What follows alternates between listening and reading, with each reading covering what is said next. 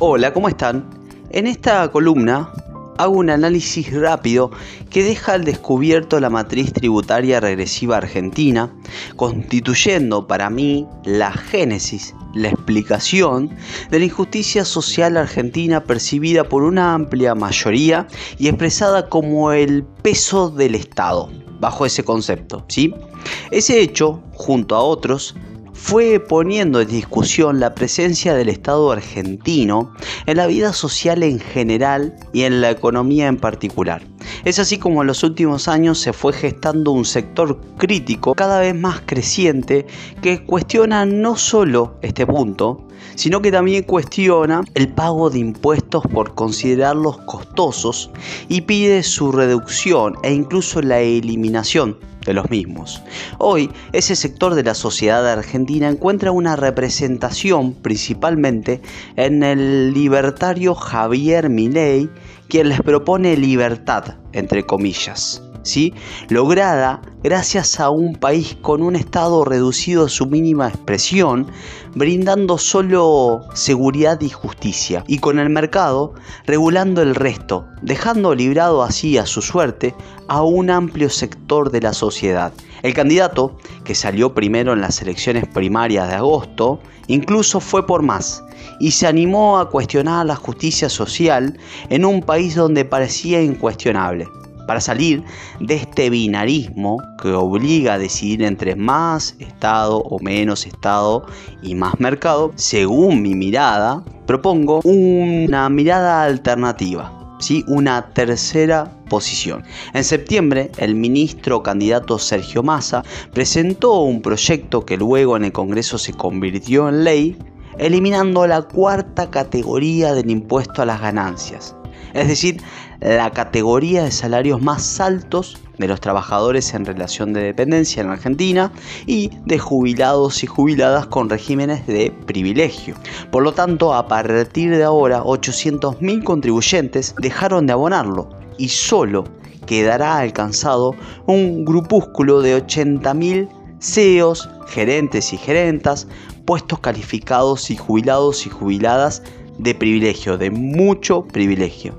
Y si bien es polémico este impuesto y muy debatido en nuestro país al tener una alta inflación, si no se van actualizando los pisos ante la actualización de los salarios acordados para recuperar el poder adquisitivo, se vuelve injusto, con el actual gobierno este impuesto se volvió progresivo porque se actualizaron constantemente las escalas de las categorías y en cuatro años bajó casi en un 60% la cantidad de trabajadores y trabajadoras alcanzadas por ganancias, siendo Massa el principal promotor de esta actualización, materia que adoptó como su propio caballito de batalla. Es decir, que lo pagaban en mayor proporción quienes más recibían de salario. Ahora, su eliminación significa que la matriz impositiva de la República Argentina será más regresiva aún, más de lo que ya es, desfinanciando el Estado, porque aunque Massa a esa menor recaudación fiscal dice que la cubrirá con un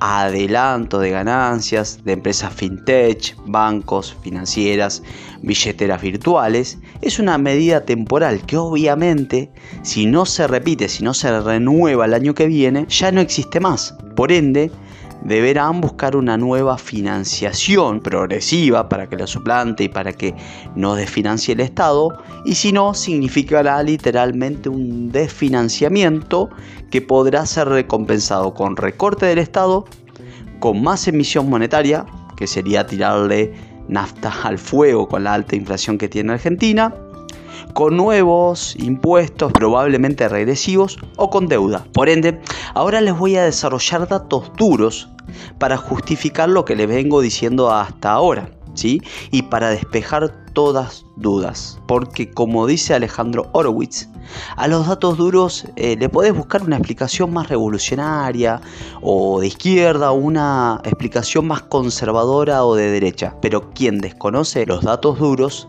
él dice que es un ágrafo. ¿sí? Con esta nueva subida del piso de ganancias, en Argentina pasarán a pagar solo quienes reciban un salario de 2.400 dólares mensuales en adelante.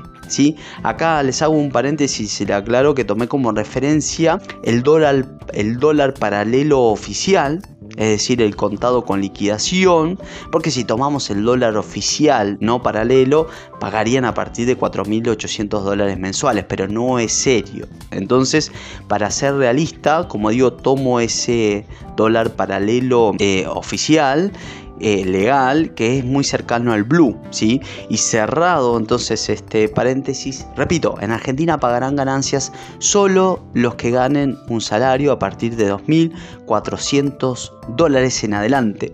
¿Sí? Y comparemos este número con otros países. Por ejemplo, en México pagan impuestos a las ganancias quienes ganan a partir de 300 dólares mensuales. En Brasil, quienes ganan a partir de 428 dólares mensuales o más, en Perú a partir de 699 dólares, en Chile desde los 962 dólares mensuales, en Francia desde los 966 dólares mensuales, en Alemania desde los 977 dólares mensuales, en Ecuador, país dolarizado que toma como referencia mi ley, a partir de los 1078 dólares mensuales, en España a partir de los 1100 dólares mensuales, en el Reino Unido a partir de los 1.300 dólares mensuales, en Uruguay desde los 1.473 dólares y en Bolivia pagan ganancias los sueldos de 1.555 dólares mensuales en adelante. Estos datos ¿sí? fueron publicados por dos auditoras contables internacionales, Ernest Young y KPMG. Esas mismas auditoras cuentan que el único país que tiene un piso más alto al que lo llevó Massa es Paraguay, en donde su mínimo no imponible es de 1.100 dólares mensuales. Paraguay, un país que tiene solo el 25% de médicos por habitantes que tiene Argentina y por este motivo muchos y muchas se cruzan la frontera para atenderse en nuestro país o directamente se vienen a vivir acá. Paraguay, ustedes saben, tuvo una gran emigración de su población a partir de la década del 70 y la gran mayoría se instaló en Argentina. ¿sí?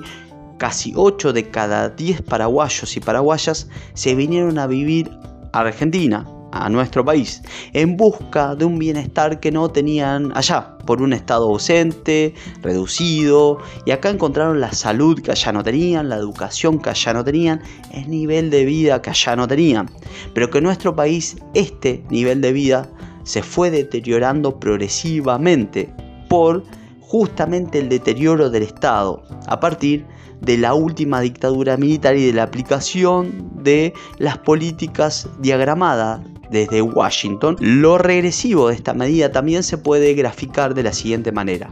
Si tomás 100 trabajadores y trabajadoras en Argentina, 37 están en negro, o sea, en la informalidad. Y 63, es decir, los 63 restantes están registrados y registradas. De ese grupo de 63 trabajadores formales, solo 5 pagaban el impuesto a las ganancias eran, digamos, lo que más ganaban. A partir de ahora no lo harán. Un soltero en Bélgica paga el 43% de su salario en impuestos a las ganancias. En Alemania un 39% de su sueldo, el sueldo de un soltero y una soltera, se van impuestos. En Dinamarca un 38,90% paga de impuestos a las ganancias. En Austria un 34% de su sueldo se va en impuesto a las ganancias. Estos son números como para que tengan de referencia.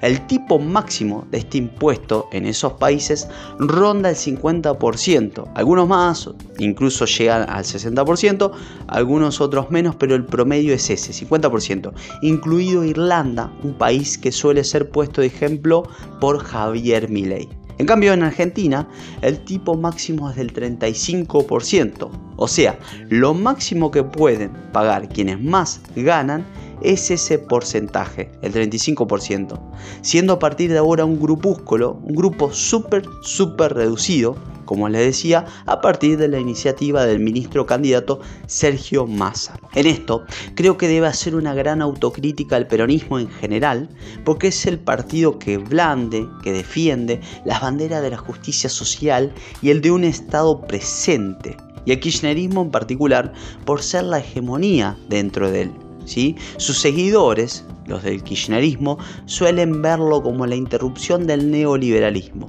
y sus detractores como socialistas, zurdos, pero paradójicamente ambas partes están equivocados en su, interpretación, ¿sí?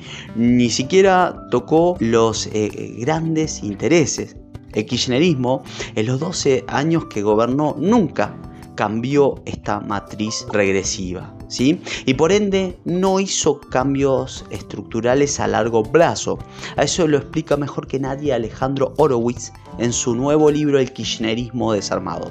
En ese periodo, que le llaman la década ganada, gobernó con mayoría propia en ambas cámaras. O sea, no puede alegar desventaja en la correlación de fuerzas creó el kirchnerismo un Estado presente, grande, basado en una bonanza internacional, ¿sí?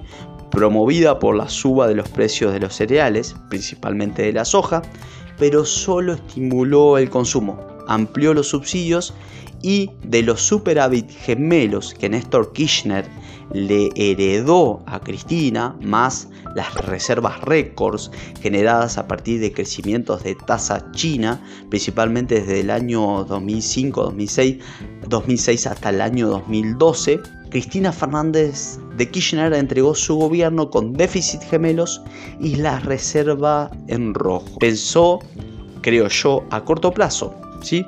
porque estimuló el consumo, que es una recaudación fiscal rápida, el IVA, es una de nuestras principales fuentes de recaudación, siendo el impuesto más injusto de todo, porque un millonario paga lo mismo que una persona pobre, por ejemplo, un jubilado, cuando compra un queso, una gaseosa o cualquier alimento.